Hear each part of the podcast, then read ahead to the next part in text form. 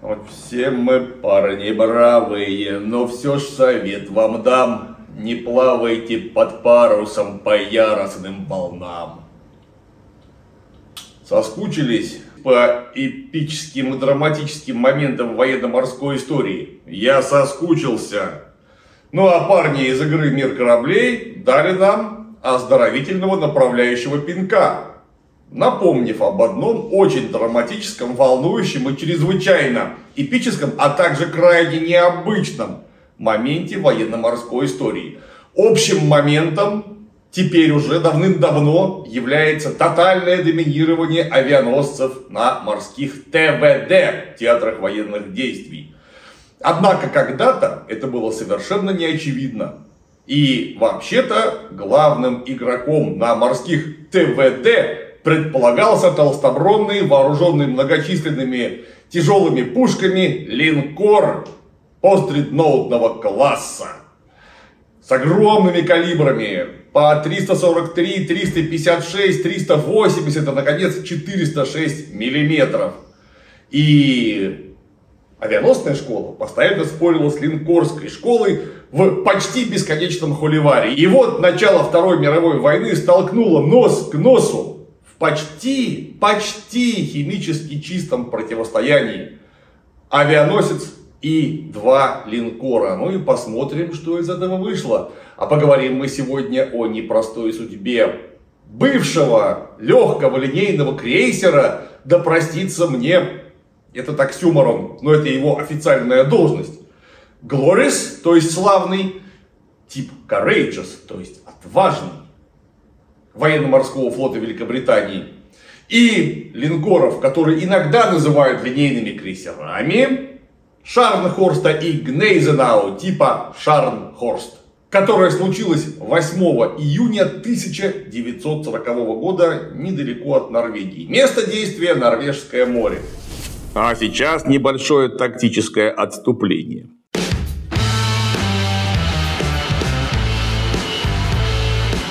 Увидеть легендарный линкор Warspite воочию можно в военно-исторической игре «Мир кораблей» от питерской студии Lesta Games. Вместе с ним виртуальные океаны бороздят сотни других образцов морской техники, от подлодок до авианосцев. Как и положено хорошей игре, «Мир кораблей» прост в освоении, но чтобы стать настоящей грозой морей и мультиплеера, нужно изрядно постараться. Лично мне игра нравится историчной атмосферой и вниманием к деталям. Но уж адреналина там мое почтение. Кстати, в течение января в игре действует промокод для новых командиров с бонусами на сумму почти в 16 тысяч рублей, который сделает знакомство с миром кораблей еще приятнее. Но начинать с этого неправильно. Начать надо издалека. Жил-был линкор типа... Жил-был линкор Шарнхорст. А нет, это тоже не издалека. Жил-был линейный крейсер Deutschland. А, нет, это тоже недостаточно издалека. Нет, ну, от э, мезолитических каноэ мы не будем начинать. Начнем, пожалуй, все-таки с окончания Первой мировой войны и того, что последовало в дальнейшем. А в дальнейшем последовала Версальская мирная конференция, которая в 1919 году была подписана всеми странами-участницами, каковы назначили главным стрелочником, но вполне очевидно, Второй Рейх, то есть Германию. Каковая, прямо скажем, немало сделала для того, чтобы развязать Первую мировую, но она была далеко не одна. Поэтому я и называю ее стрелочником. И вот на этого стрелочника повесили буквально все. Заодно тотально наказав насквозь провинившиеся вооруженные силы, включая флот. Каковой флот был почти полностью ликвидирован. Можно было иметь только несколько уже совершенно устаревших броненосцев, которые срочно вывели из запаса, чтобы новое, обновленное, лишенное империалистических наклонностей Германия обладала ну хоть каким-то флотом береговой обороны. Ну нельзя же совсем стране быть без флота. И вот пока эти броненосцы не выслужат 20 лет, новых кораблей строить было ни в коем случае нельзя. Но вот тут наказующие наказали сами себя, ровно потому, что броненосцы типа Шлезвиг были настолько старые, что они 20-летний срок выслужили почти моментально. Чуть-чуть пришлось подождать, после чего еще Веймарская Германия принялась за разработку полноценных боевых кораблей. Хотя, конечно, и с ограничениями, потому что после того, как можно будет строить корабли, они не должны будут превышать 10 тысяч тонн полного водоизмещения. В жесточайшем бою, конкуренции, споре сошлись по-настоящему великие представители отличной военно-морской школы конструкторов и инженеров Германии, которые породили линкоры, а может быть даже линейные крейсера, а может быть даже, ну как их называли, панцершиф, то есть броненосцы, чтобы союзники не сразу обо всем догадались, типа Deutschland. Каковых построено было два, Deutschland и печально знаменитый граф фон Шпее, каковой погиб, героически самоутопившись в устье Лаплаты в начале Второй мировой войны. Об этом у нас с Дмитрием Юрьевичем Пучковым был очень подробный ролик. Корабли получились по-своему замечательные. Потому что, ну, во-первых, удалось на несколько тысяч тонн обмануть союзников, получились они заметно больше 10 тысяч. Во-вторых, они были чрезвычайно мореходны из-за того, что использовали революционную на тот момент силовую установку в виде мощнейшего дизельного мотора, который обеспечивал практически рекордную дальность плавания, которую смогли побить, наверное, только современные корабли с э, ядерными реакторами. Ну или около того, в любом случае для Второй мировой это была дальность плавания просто фантастическая. А также рекордное наращивание скорости в минуту времени. На что не были способны никакие корабли с паротурбинными установками, доставшимися еще от э, Первой мировой войны и времени до нее. Однако, кораблики были небольшие, Именно поэтому мы и называем их с полным основанием не линкорами, не карманными линкорами с легкой руки британской прессы, а линейными крейсерами, потому что бронирование их до мягко говоря, не дотягивало. Хотя вооружены они были весьма представительно шестью орудиями 283 миллиметра. Или, как говорят немцы, ах, 20 сантиметр шиф канонен. То есть 28-сантиметровая корабельная пушка которая была А. очень прицельна, Б. обладала высокотемповым снарядом, из-за чего даже не очень, ну относительно не очень большая масса обеспечивала серьезную кинетическую энергию и прекрасной дальнобойностью. Ну а новейшие системы наведения обеспечивали очень хорошую прицельность для этих орудий. Проблема-то никуда не делась. Они были, черт возьми, маленькие, а размер на море имеет значение. Не только, конечно, но на море в первую очередь. Дело в том, что Дойчленды, как и вообще весь Кригсмарины, возрождаемый Кригсмарины в конце Веймарской республики и в начале, прямо скажем, печально знаменитого правления Адольфа Алаизовича Гитлера вместе с его не менее печально знаменитой партией НСДАП, вот в это время возрождаемый Кригсмаринный нацеливался вовсе не туда, куда он вынужден был нацелиться в итоге. Нацеливался он в первую очередь против Франции и французского флота. А ведь Франция, несмотря на ее чудовищное ослабление после Первой мировой, это вам не это самое. Франция это великая когда-то военно-морская держава с очень серьезной традицией. И флотом, конечно, конечно, далеко не тем, на который Франция когда-то рассчитывала. Но все равно очень серьезным флотом из Франции нужно было что-то делать, потому что Франция могла, и это совершенно тогда не рассматривалось в виде фантастики, а стать социалистической, ну или по крайней мере крайне левой. Ну для чего? И англичане, и американцы, ну аккуратненько так подталкивали немцев в сторону французов, чтобы был всегда противовес Потом, конечно, этот противовес пригодился в несколько иных направлениях, но тем не менее, флот Германии был рассчитан как французом бой изначально. И вот французы-то, которые не пустили немцев сесть за стол переговоров на Вашингтонскую конференцию 1922 года о сокращении и ограничении военно-морских вооружений оказались, ну, перехитрившие сами себя. Прямо так, скажем, перехитрившие сами себя. Потому что все эти новые Дойчленды, удивление, удивление, для французов были направлены против них самих. И срочно пришлось разрабатывать линкоры типа Дюнкерк с 330 миллиметровой артиллерией, высокой скоростью хода, так чтобы они однозначно были сильнее тогда еще планировавшихся к постройке и строившихся Дойчлендов, какие они будут, французы тогда просто не знали.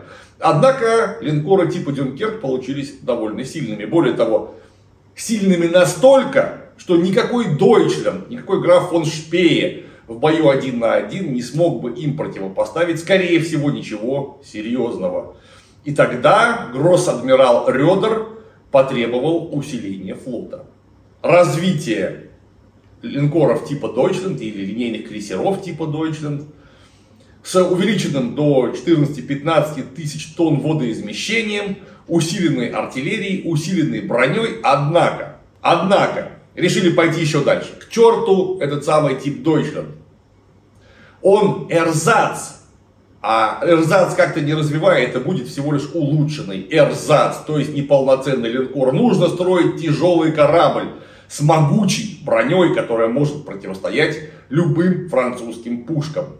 И так, постепенно, за Кульманами родился проект линкора типа Шарн-Хорст.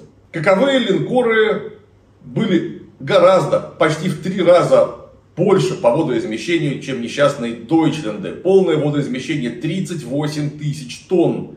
Это, конечно, далеко не эти самые чудовищные мастодонты, которые заплавали по морям во Вторую мировую войну, но это все равно очень серьезный корабль, вооруженный пушками, да вроде бы все теми же самыми, 28-сантиметровыми шиф-каноны. Но пушка эта, хотя и калибром, и внешним видом, чрезвычайно напоминала то, что установили на Дойчлендах, была глубокой переработкой старого орудия.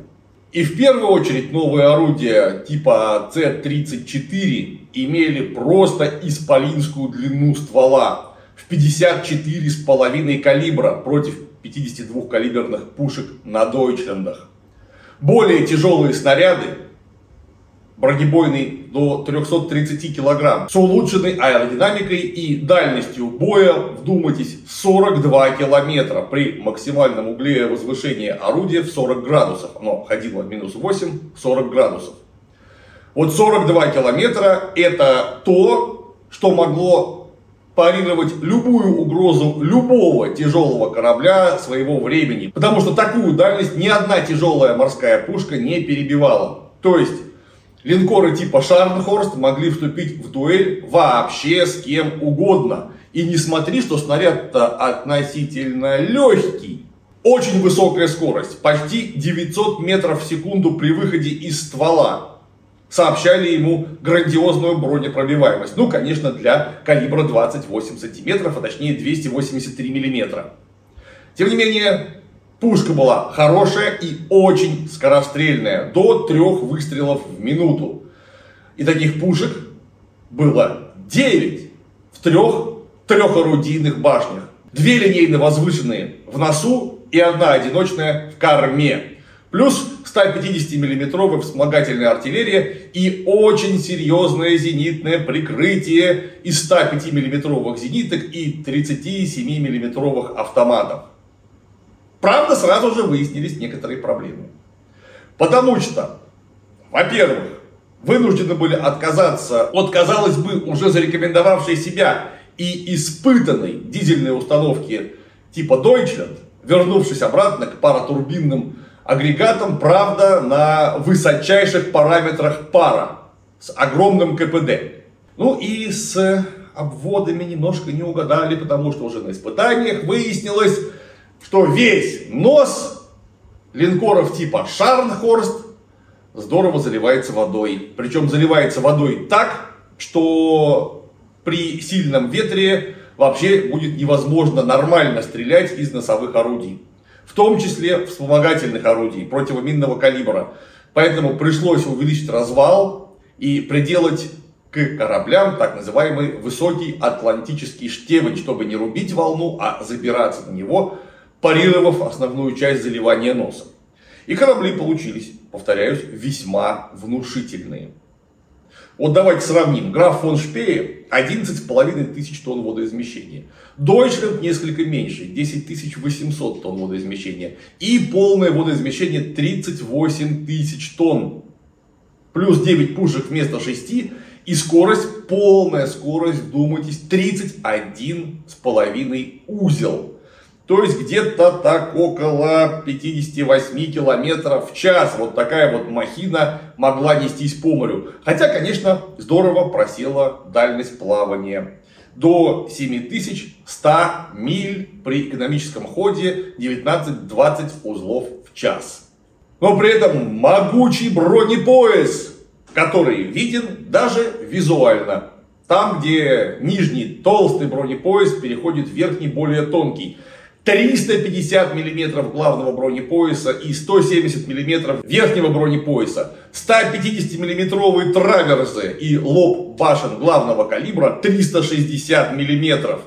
Броневая палуба 50 плюс 80-95 сантиметров и 105 миллиметровые скосы, которые как бы подпирали главный бронепояс изнутри.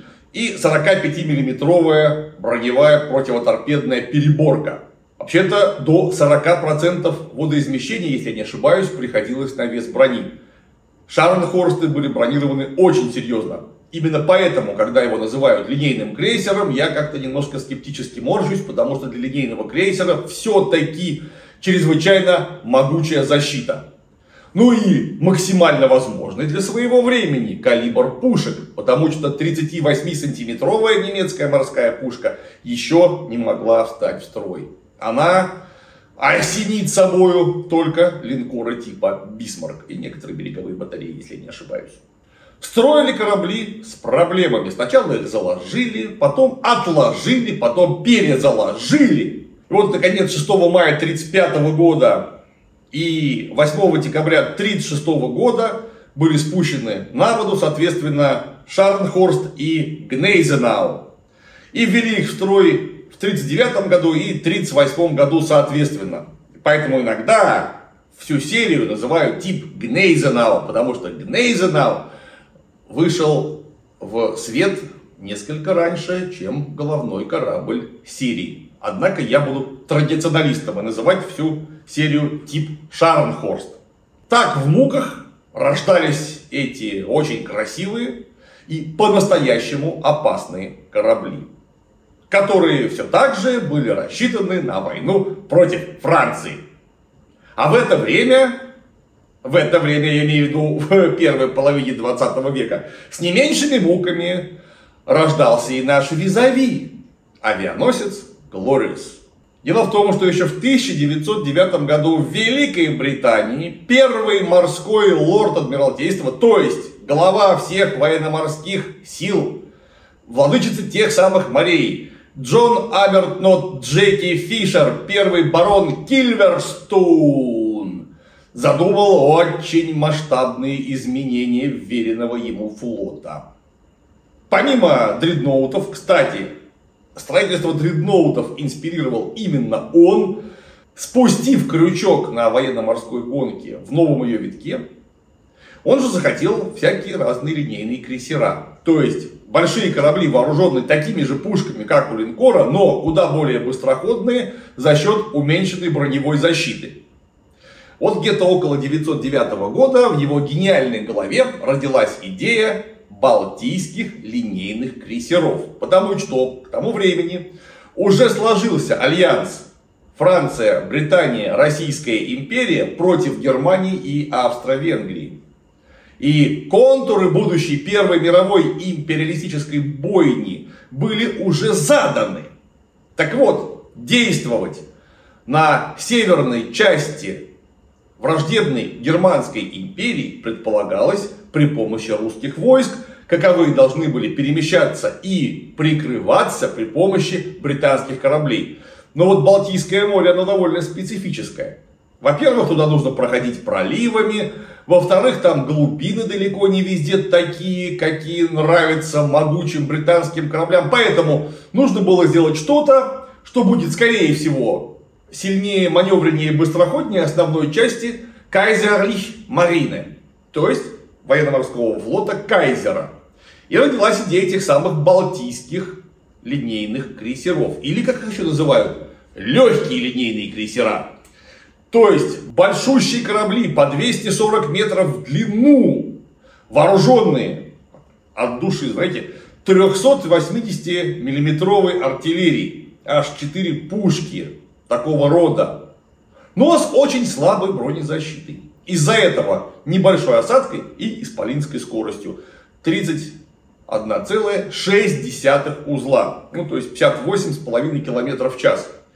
Это то, что могло позволить этим линейным крейсерам соревноваться в скорости даже с современными им эсминцами. Я имею в виду современными на момент задумки 1909-10 годов. Ну и даже когда их построили, они все равно оставались невероятно темповыми кораблями. Ну вот очень маленькая защита. Очень маленькая бронезащита, что доставило вообще-то больше проблем, чем пользы. Тем более, что сама идея того, что они балтийские, оказалась почти сразу похоронена. И там, на Балтике, флоты войска Российской империи действовали как-то самостоятельно. Э, без, в основном, помощи тяжелых британских кораблей. Я имею в виду помощи непосредственной. Поэтому линейные крейсера типа Courageous, то есть отважный, как-то не выступили. У легких линейных балтийских крейсеров типа Courageous было одно экстравагантное, можно сказать даже смелое развитие, а именно легкие линейные, вроде бы даже балтийские корабли типа Furious, то есть яростный которые в основном отличались от своих предшественников просто чудовищными 457 миллиметровыми пушками в однобашенных установок в носу и корме. Вот эта вот, вот эта вся радость стоила приличных денег. А как с ней, с этой радостью работать, было решительно неясно. И вот грянула Вашингтонская проклятая конференция о контроле и сокращении военно-морских вооружений во всем мире где было установлено, что крейсера не более 10 тысяч тонн, не более 30 тысяч тонн линейные корабли, пушка самая страшная 406 миллиметров и вообще все лишнее порезать, но кое-что можно перестроить в авианосцы.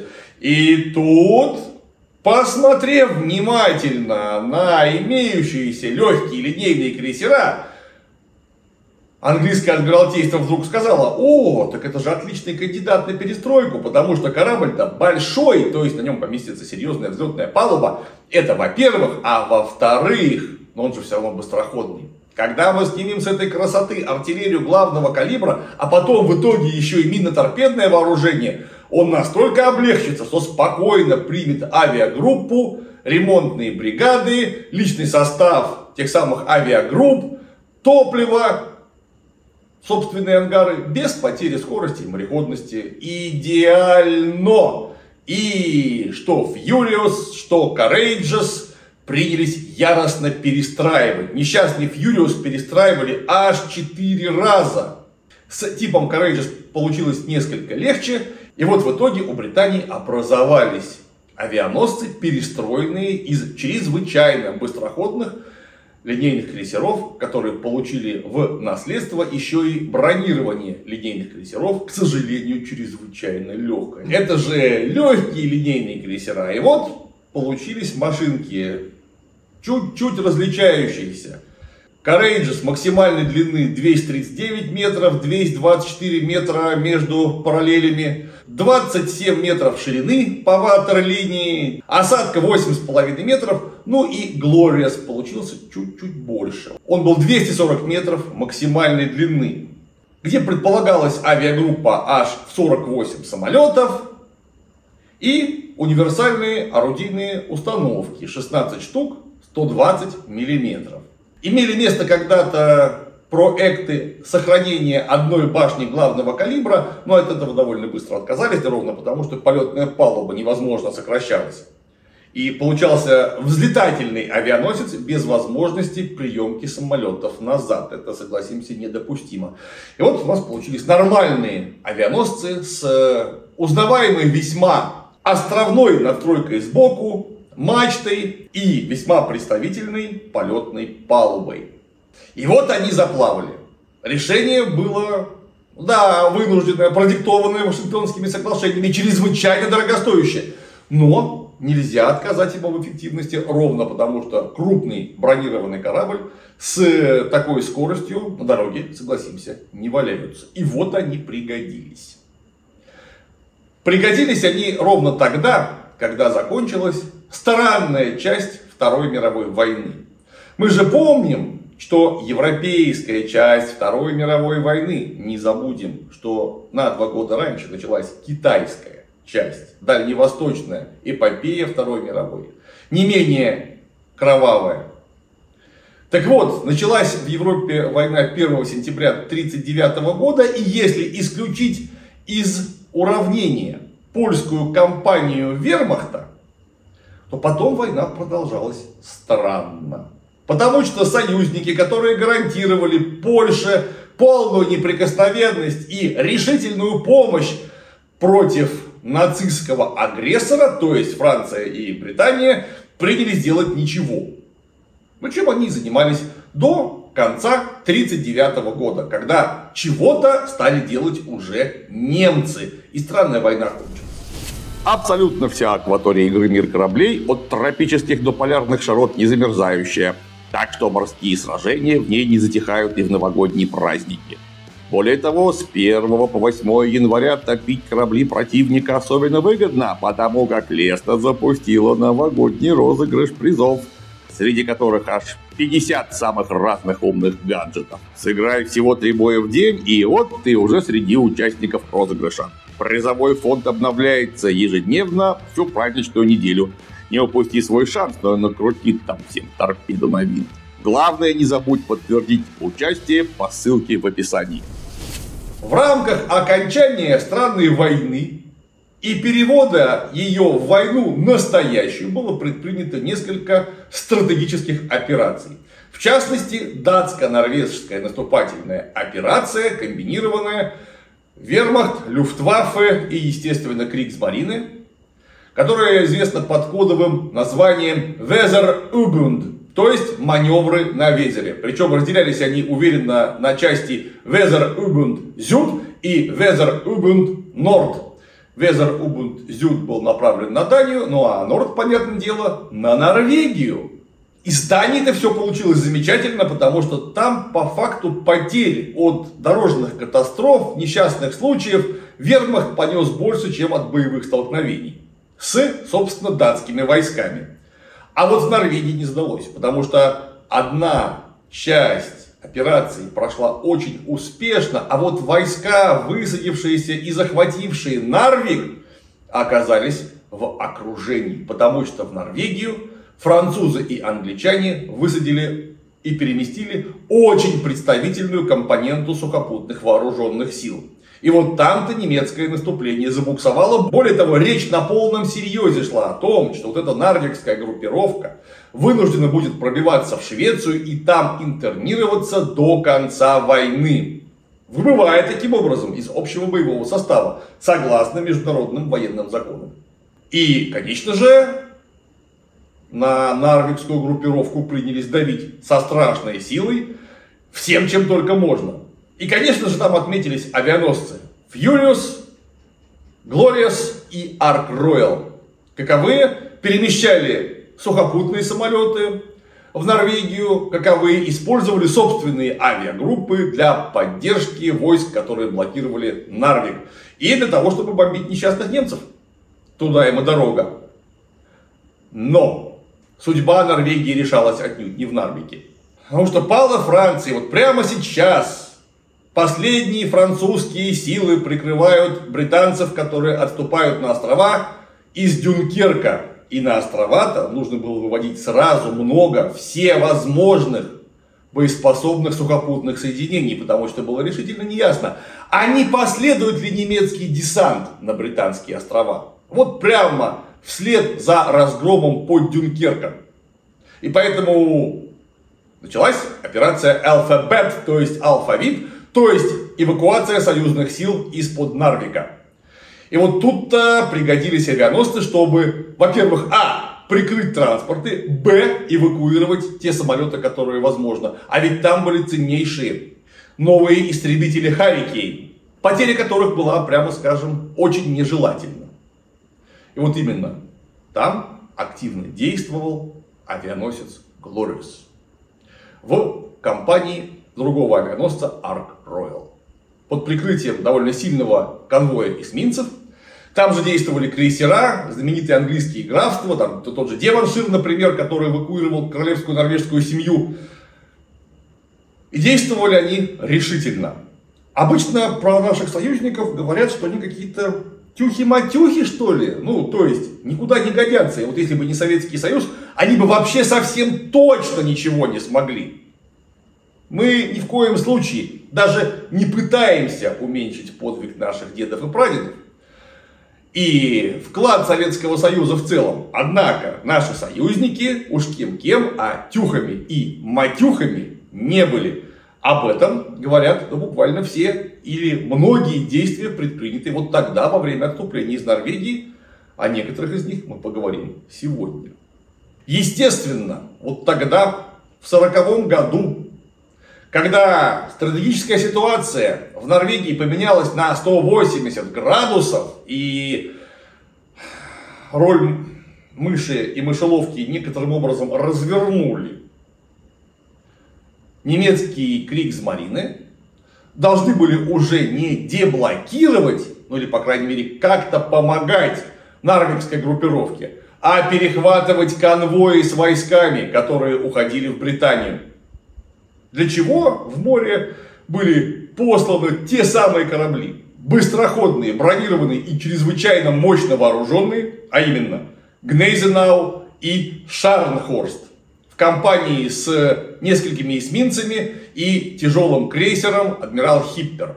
Удалось потопить несколько британских транспортов, захватить госпитальное судно «Атлантис», которое, правда, в соответствии с военно-морским правом отпустили, ну и так, оперируя, адмирал Хиппер, все-таки это большой корабль, но далеко не линкор, израсходовал э, известную часть топлива. После чего их отправили в тогда уже захваченный Тронхейм в Норвегию вместе с эсминцами для пополнения топливного запаса. И рейд продолжился усилиями двух линкоров Шарнхорст и Гнейзенау, которыми командовал вице-адмирал Вильгельм Маршаль.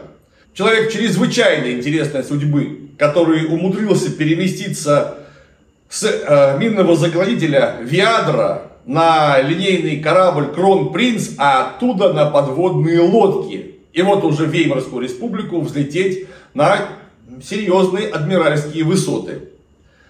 Став одним из ведущих командиров э, Кригсмарины уже во времена Третьего Рейха. Кстати, он постоянно ссорился, я бы даже сказал, собачился с гросс-адмиралом Рёдером. Эрих Рёдер его не любил.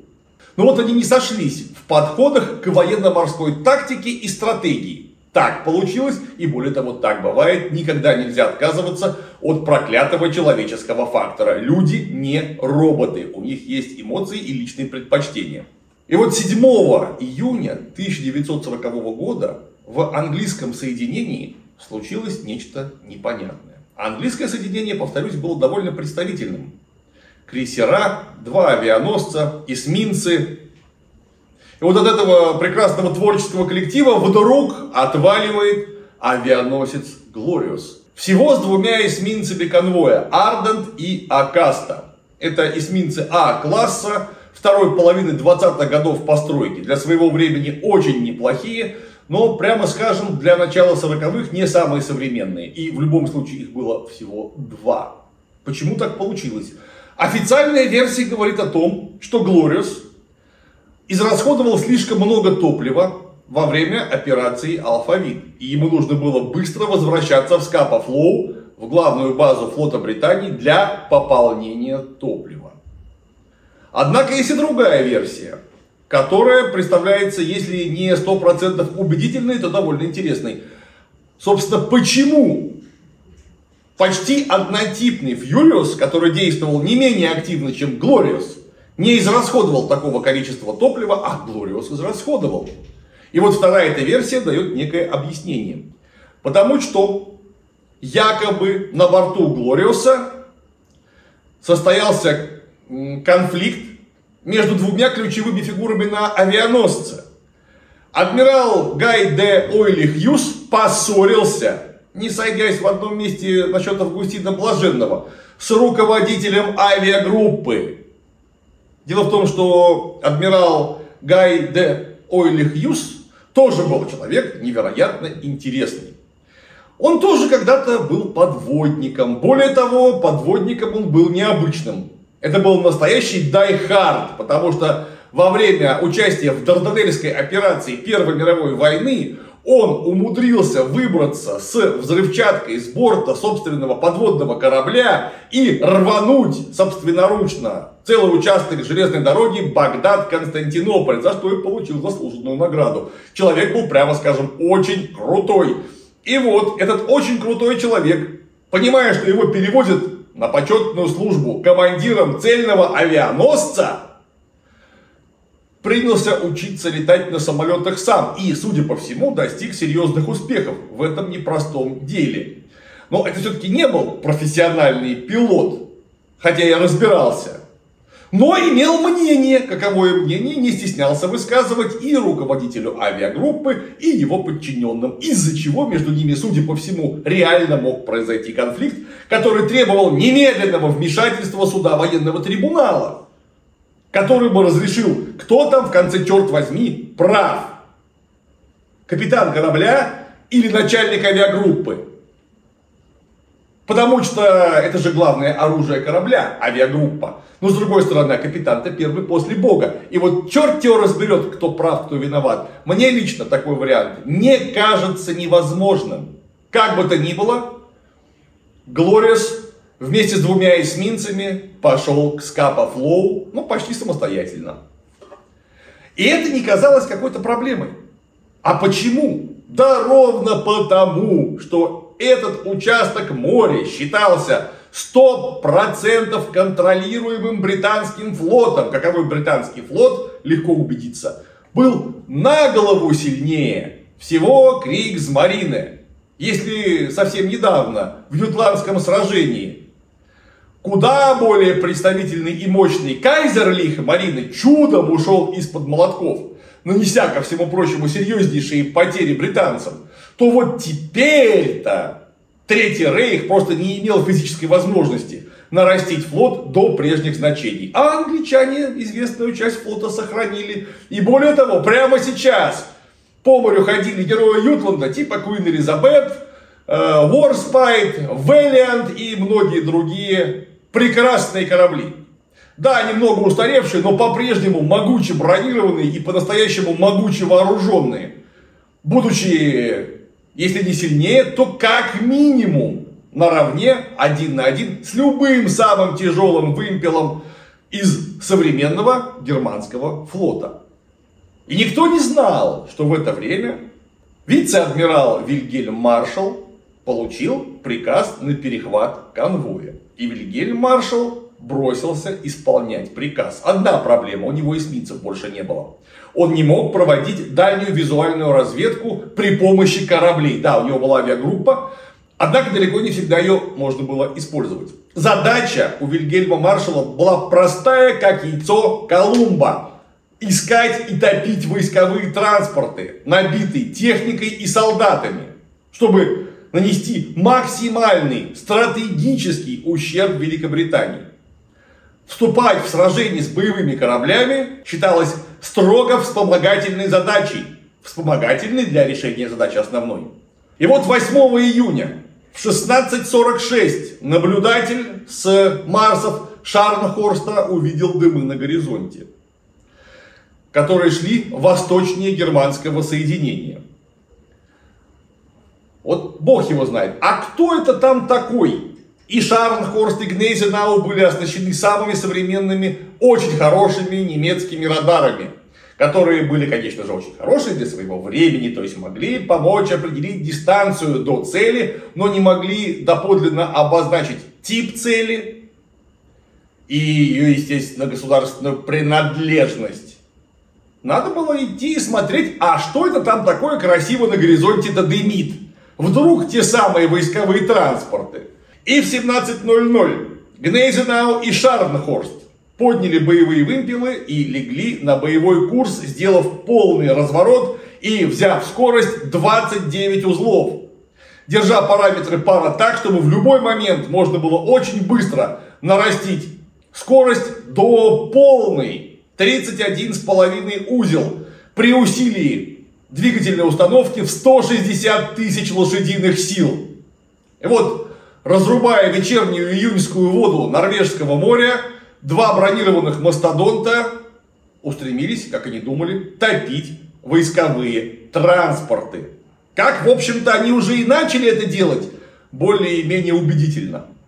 Каково же было удивление, когда навстречу им выплыл английский эсминец, а вот там на горизонте вполне уверенно опознали силуэт авианосца во время ясной погоды, днем, на расстоянии прямого выстрела. Конечно же, сначала пришлось отгонять эсминец, который запрашивал, а кто это там такой к нам приехал красивый? Потому что англичане-то по силуэту немцев не распознали. Они до последнего были уверены, что в этой части океана не может быть никаких немцев. Там господствует британский флот. Впрочем, и Гнейзенау, и Шарнхорст еще раз покажут класс и прорвутся из Бреста в Вильгельмсхафен, в Гельголандскую бухту, прямо через канал Ла-Манш, где не просто господствовал британский флот, а это просто их домашняя лужа, черт возьми, просматриваемая и простреливаемая со всех сторон. Но это дело куда более позднее. Пока была затравочка, и затравочка оказалась, что надо. Отогнав залпами 150 миллиметровой артиллерии эсминец, а эсминцы не смотри, все-таки, что не совсем современные, а были чрезвычайно мощно вооружены торпедами. Два по четыре торпедных аппарата. Калибра 533 миллиметра. Проблемы для любого самого бронированного корабля своего времени. Авианосец в это время шел со скоростью 17-18 узлов, совершая противолодочный зигзаг, потому что единственное, чего могли опасаться, по мнению Гая де Одли Хьюза, англичане, так это немецких субмарин. А вот эти вот дымы на горизонте, это ж наверняка наши. И вот только в 5 часов, в 17.00 заподозрили что-то неладное, еще не вполне уверенно опознав немцев. Однако, Главное оружие авианосца. Старенькие, тихоходные, но чрезвычайно именно из-за этого опасные бипланы, торпедоносцы Swordfish в количестве пяти штук находились на борту Глориуса. Больше не было ровно потому, что он перевозил из Нарвика Харикейны из-за своих просто огромных элеваторов, которые могли принимать на ангарную палубу сухопутные самолеты с нескладывающимися крыльями. И всего пять свордфишей. Два из них выкатили на всякий случай на полетную палубу и приготовились к боевому вылету. Через 20 минут в 17.20 стало ясно. Дело пахнет жареным, потому что никакие это не англичане, а к авианосцу приплыли два германских линкора. И в 17.20 объявляют боевую тревогу и ровно через 7 минут, в 17.27, Гнейзенау открывает огонь главным калибром. 28-сантиметровые пушки загрохотали над водами Норвежского моря, еще раз доказав, система наведения и профессионализм германских канониров находится на высочайшем уровне. Была взята классическая артиллерийская вилка. Перелет, недолет и третий залп, который прогремел, вдумайтесь, всего лишь в 17.32, через 5 минут после начала пристрелки, на дистанции 25 километров, дал попадание в полетную палубу Глориеса, раздался мощный взрыв. Палуба была пробита и буквально изуродована. Свортфиши смело с поверхности корабля, ну а палубные повреждения сделали невозможным подъем самолетов вообще. После чего смертельно опасный для любого надводного корабля, тем более крупного надводного корабля, авианосец оказался совершенно беспомощен. И тогда, это к вопросу о тюхах и матюхах. На два огромных, сверхбронированных и сверхвооруженных германских корабля бросились британские эсминцы. Акаста и Ардент, которые были вооружены всего лишь 120 миллиметровой артиллерией. И для того, чтобы пустить торпеды, им нужно было очень близко подойти. А их там поджидали целые ансамбли 150 миллиметровых пушек. И если не хватит, 105 миллиметровой зенитки, которая для небольшого эсминца длиной в 98 метров очень опасный враг. И однако они не побоялись. Прикрыв авианосец дымами, они бросились в атаку, дав веером четырехторпедные залпы по германским дредноутам. Однако их произвели с довольно большой дистанции. Немцы тоже не сидели сложа руки, накрывая постоянно курс атаки эсминцев 150 миллиметровой артиллерии, и поэтому торпеды прошли мимо.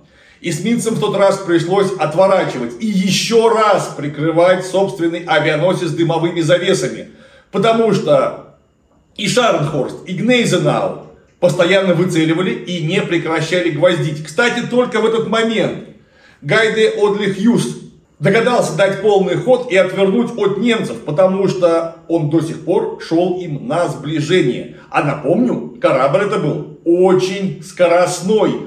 31 с половиной узел. Это круто, это так же, как умеют ходить Шарнхорст и Гнейзенау.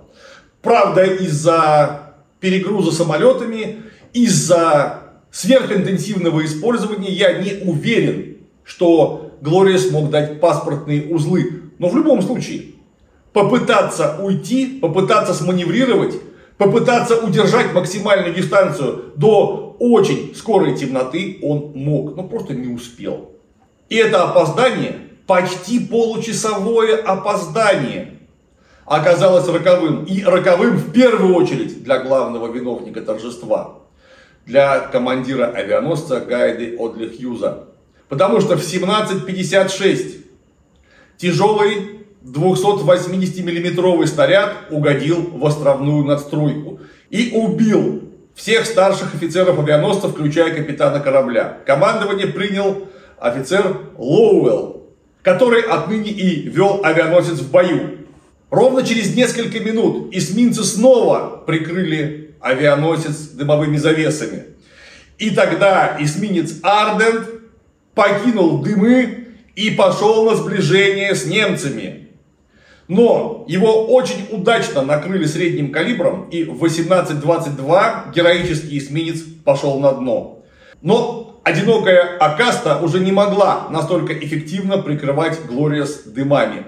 И тогда немцы, увидев силуэт корабля в дымовом разрыве, дали еще один залп, который оказался фатальным, потому что 28-сантиметровый снаряд пробил борт и взорвался в машинном отделении, выведя из строя часть двигательной установки и заклинив рули, после чего Глориас оказался уткой, привязанной к колышку. То есть он встал на замкнутую циркуляцию, не имея возможности ни дать полного хода, ни даже сманеврировать. После чего германские дредноуты принялись расстреливать его, как в тире. Авианосец был решительно обречен. И видя это, командир Гласфорд командир Акасты пошел в последнюю атаку. Куря папироса, он сообщил своим подчиненным что-то вроде «был горд служить с вами». И это не была пустая рисовка, потому что в 18.39 Акаста с очень небольшой дистанции, уворачиваясь от накрытий, содрогаясь от попаданий, потому что по ней работали уже даже зенитные 100-миллиметровки, дала четырехторпедный зал, от которых Германские дредноуты, словно танцуя, вроде бы увернулись, но последняя торпеда ударила под корму Шарнхорста, проделав 14-метровую пробоину. Выведя из строя одну турбину, одну башню вспомогательного калибра и одну башню главного калибра. Линкор быстро дал крен на корму аж в 3 метра, потерял часть хода, и вот только тогда везение Акасты кончилось. В нее попали сразу несколько 15-сантиметровых снарядов, лишив большей части хода, а потом и вовсе застопорив машины. При этом Акаста продолжала отстреливаться, дав в Шарнхорст еще одно попадание из 120 миллиметрового орудия. И только тогда, в 19.08, буквально поглощенный разрывами, эсминец пошел на дно.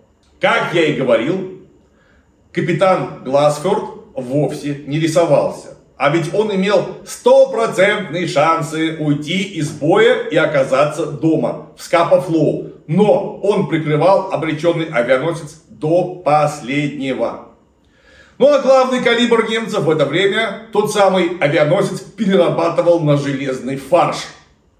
Почти одновременно с гибелью Агасты на дно пошел и Глориас. Немцы даже не пытались оказывать помощь британским морякам и покинули поле боя. Им нужно было довольно быстро идти в базу для того, чтобы ремонтировать серьезно пострадавший Шарн Хорст. Ну и напоследок еще раз напомню, что сейчас самое время заглянуть в игру «Мир кораблей». Во-первых, она целиком и полностью бесплатна, а во-вторых, в честь праздников в ней появился красивый российский порт Петровский форт с интерактивными деталями. Плюс новый режим с возможностью поучаствовать в потешных боях Петра и получить за это массу наград. Новогодний розыгрыш, подарки под шубой, с особыми контейнерами, бонусами, приветственный промокод для новичков и море всего остального ждет тебя по ссылке под роликом. Сигналы, которые подавала Глория, смогли засечь на крейсере Девоншир том самом крейсере, который эвакуировал королевскую семью Норвегии. Туда немедленно были высланы корабли, которые должны были помочь гибнущему авианосцу. И они смогли спасти из моря не то 42, не то 46 моряков. Так я не смог найти точных данных. А 1520 человек расстались с жизнью. Надо сказать, что общие потери во время Нарвикской операции у вермахта составили чуть больше 1400 человек. То есть за один раз немцы угробили высоко квалифицированных, отборных людей больше, чем за всю Нарвикскую операцию. Правда, надо отдать должное героизму командора Гласферда. Вот можно сказать, что что ты, черт возьми, делал, ты же угробил почти всех своих парней. А, собственно, зачем авианосец-то ты все равно не спас? И, в общем-то, наверное, для профессионала было понятно. Шансов у него ровно ноль. Но, подбив Шарнхорст и отправив его в ремонт, командир Гласфорд спас буквально транспорты, которые уходили из Нарвика. Потому что когда рейдерство возобновилось, рейдить было больше некого. Англичане в основном спаслись отделавшись легким испугом.